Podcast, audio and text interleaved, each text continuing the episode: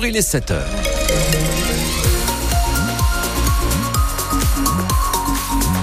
La route, pour l'instant, le trafic dans la région, normal, pas de perturbations. Cependant, on reste attentif à l'arrivée de la neige et du verglas, Thomas Chenet. Effectivement, puisque les températures sont négatives, vraiment partout, pas une seule température positive. On a du moins 3 degrés à Saint-Hilaire-sur-Elbe, moins 2 degrés à Valenciennes et dans la métropole lilloise, moins 1 degré à Dunkerque, sur tout le littoral d'ailleurs, de Dunkerque jusqu'à Boulogne-sur-Mer. Euh, pour ce qui est de la neige, a priori prévue euh, dans la matinée, d'abord ce sont les pluies verglaçantes qui vont arriver par le sud de nos deux départements, le nord et le Pas-de-Calais. La neige qui ensuite va tomber à des degrés d'hiver. Nous allons euh, y revenir tout au long de cette matinée, mais qui concernera à peu près tout le monde, sauf encore une fois le littoral. Thomas, Emmanuel Macron s'adresse aux sinistrés du Nord et du Pas-de-Calais. Oui, lors de sa conférence de presse hier soir, le chef de l'État a été interrogé par l'un de nos collègues de la Voix du Nord, Emmanuel Macron, qui a donc eu un mot pour les sinistrés euh, qui subissent désormais le froid après plusieurs jours d'inondation. Je veux leur dire notre soutien complet, entier. Mais c'est épuisant ce qu'ils vivent, parce qu'ils ont vu la montée des eaux, les inondations, l'eau qui ne descend pas, puis les précipitations à nouveau. Et donc, un, on va continuer à intensifier nos efforts pour pomper et pour évacuer cette eau. Deux, évidemment, on sera à leur côté pour restaurer au plus vite. Et là aussi, avec de la simplification et un pilotage sur le terrain avec la région, le département et, et les maires au plus près.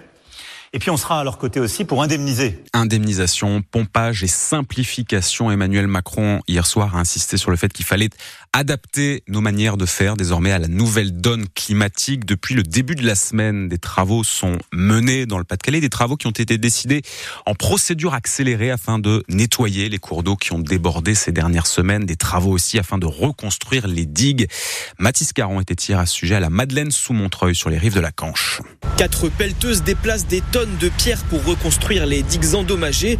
Olivier Desquen, maire de Neuville sous Montreuil, ne rate pas une miette du spectacle. Il place énormément d'espoir en ces travaux. Pour nous, c'est c'est waouh. Déjà, pour les gens qui puissent euh, commencer la reconstruction de leur maison. On nous annonce encore des, des pluies diluviennes pour la semaine prochaine, donc euh, j'espère qu'au moins tous ces travaux-là vont protéger les maisons qui sont derrière. Ça nous met du baume au cœur, là. Les premiers chantiers débutent à La Madeleine, une zone stratégique. Franck Lerette est maire de la Caloterie, un village voisin. Beaucoup de personnes de la Caloterie disent bah oui, mais on fait des travaux à La Madeleine, mais on n'en fait pas forcément à la Caloterie. Mais ce qu'il faut pas oublier, c'est si jamais une digue lâche ici, nous on se récupère un mètre d'eau facilement en 10 minutes. Donc il était très important de refaire les digues sur le territoire de la, la Madeleine pour pouvoir avancer après sur le territoire de la Caloterie. Même si le gouvernement a simplifié les démarches administratives des élus pour lancer ces travaux, Jean-François Roussel, maire de la Madeleine, aurait aimé agir plus vite. On attendait depuis bientôt deux mois. Hein, après, effectivement, euh, à un moment, il faut que l'État fasse confiance aux élus de terrain et redonner du pouvoir un petit peu aux gens qui connaissent le, leur territoire euh, afin de pouvoir protéger le plus efficacement possible contre les phénomènes naturels. Le Premier ministre Gabriel Attal doit revenir dans le secteur d'ici un mois pour faire un premier bilan de ces travaux. Un reportage France Bleu Nord signé Mathis Caron sur francebleu.fr. Vous avez un article ce matin qui vous résume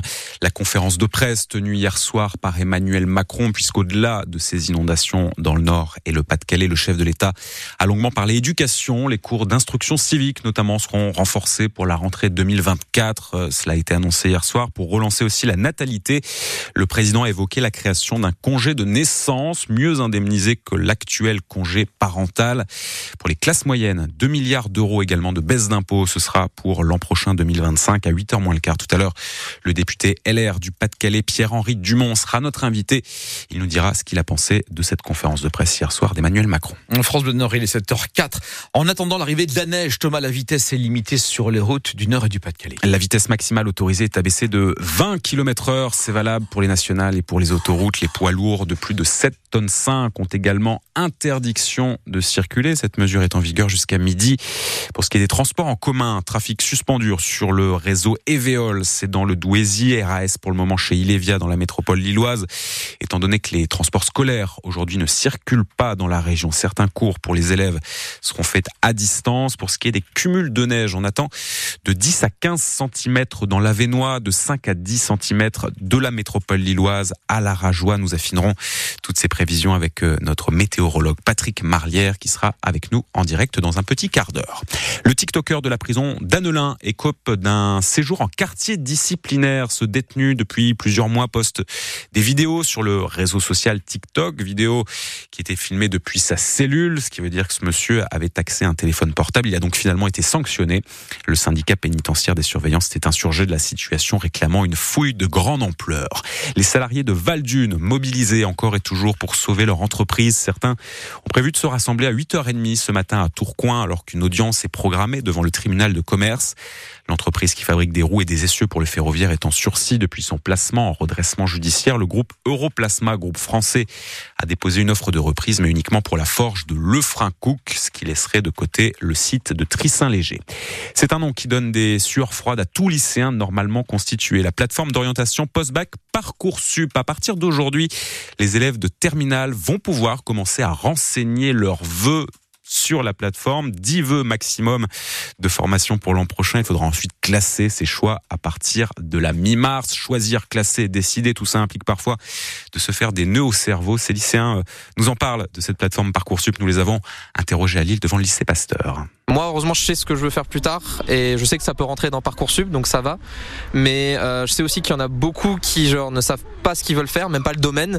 Et beaucoup d'élèves ont un peu peur de Parcoursup parce que si tu veux changer d'avis, bah t'as plus le choix. C'est vraiment tôt parce que bah, ceux qui sont dans ma classe, par exemple, ils savent pas du tout ce qu'ils veulent faire. Donc euh, on va vraiment mettre des formations comme ça au pif. J'essaierai de partir vers une fac STAPS et peut-être dans la musique aussi. C'est encore un peu flou, ouais. Je suis pas encore assez mature euh, pour faire ce choix-là. C'est compliqué pour moi. Ouvrir la plateforme, ça permet de découvrir ce que la plateforme propose, de savoir euh, comment s'orienter. Même on a les salons étudiants qui peuvent euh, nous aider à trouver plus d'idées. Personnellement, je sais ce que je veux faire, mais je sais que j'ai plein d'amis qui n'en ont aucune idée. Là, on est vraiment au début, milieu d'année, donc euh, c'est assez angoissant. Parcoursup, la phase d'inscription des vœux, donc entre aujourd'hui et le jeudi 14 mars. Il faudra ensuite classer ces vœux avant le 3 avril. Les premières réponses ensuite tomberont autour de la fin du mois de mai. Et pour faire vos vœux, il y a à partir de demain, pour faire vos choix, le salon d'étudiants à Lille. Nous recevrons sa directrice tout à l'heure à 9h moins le quart. Elle sera notre invitée.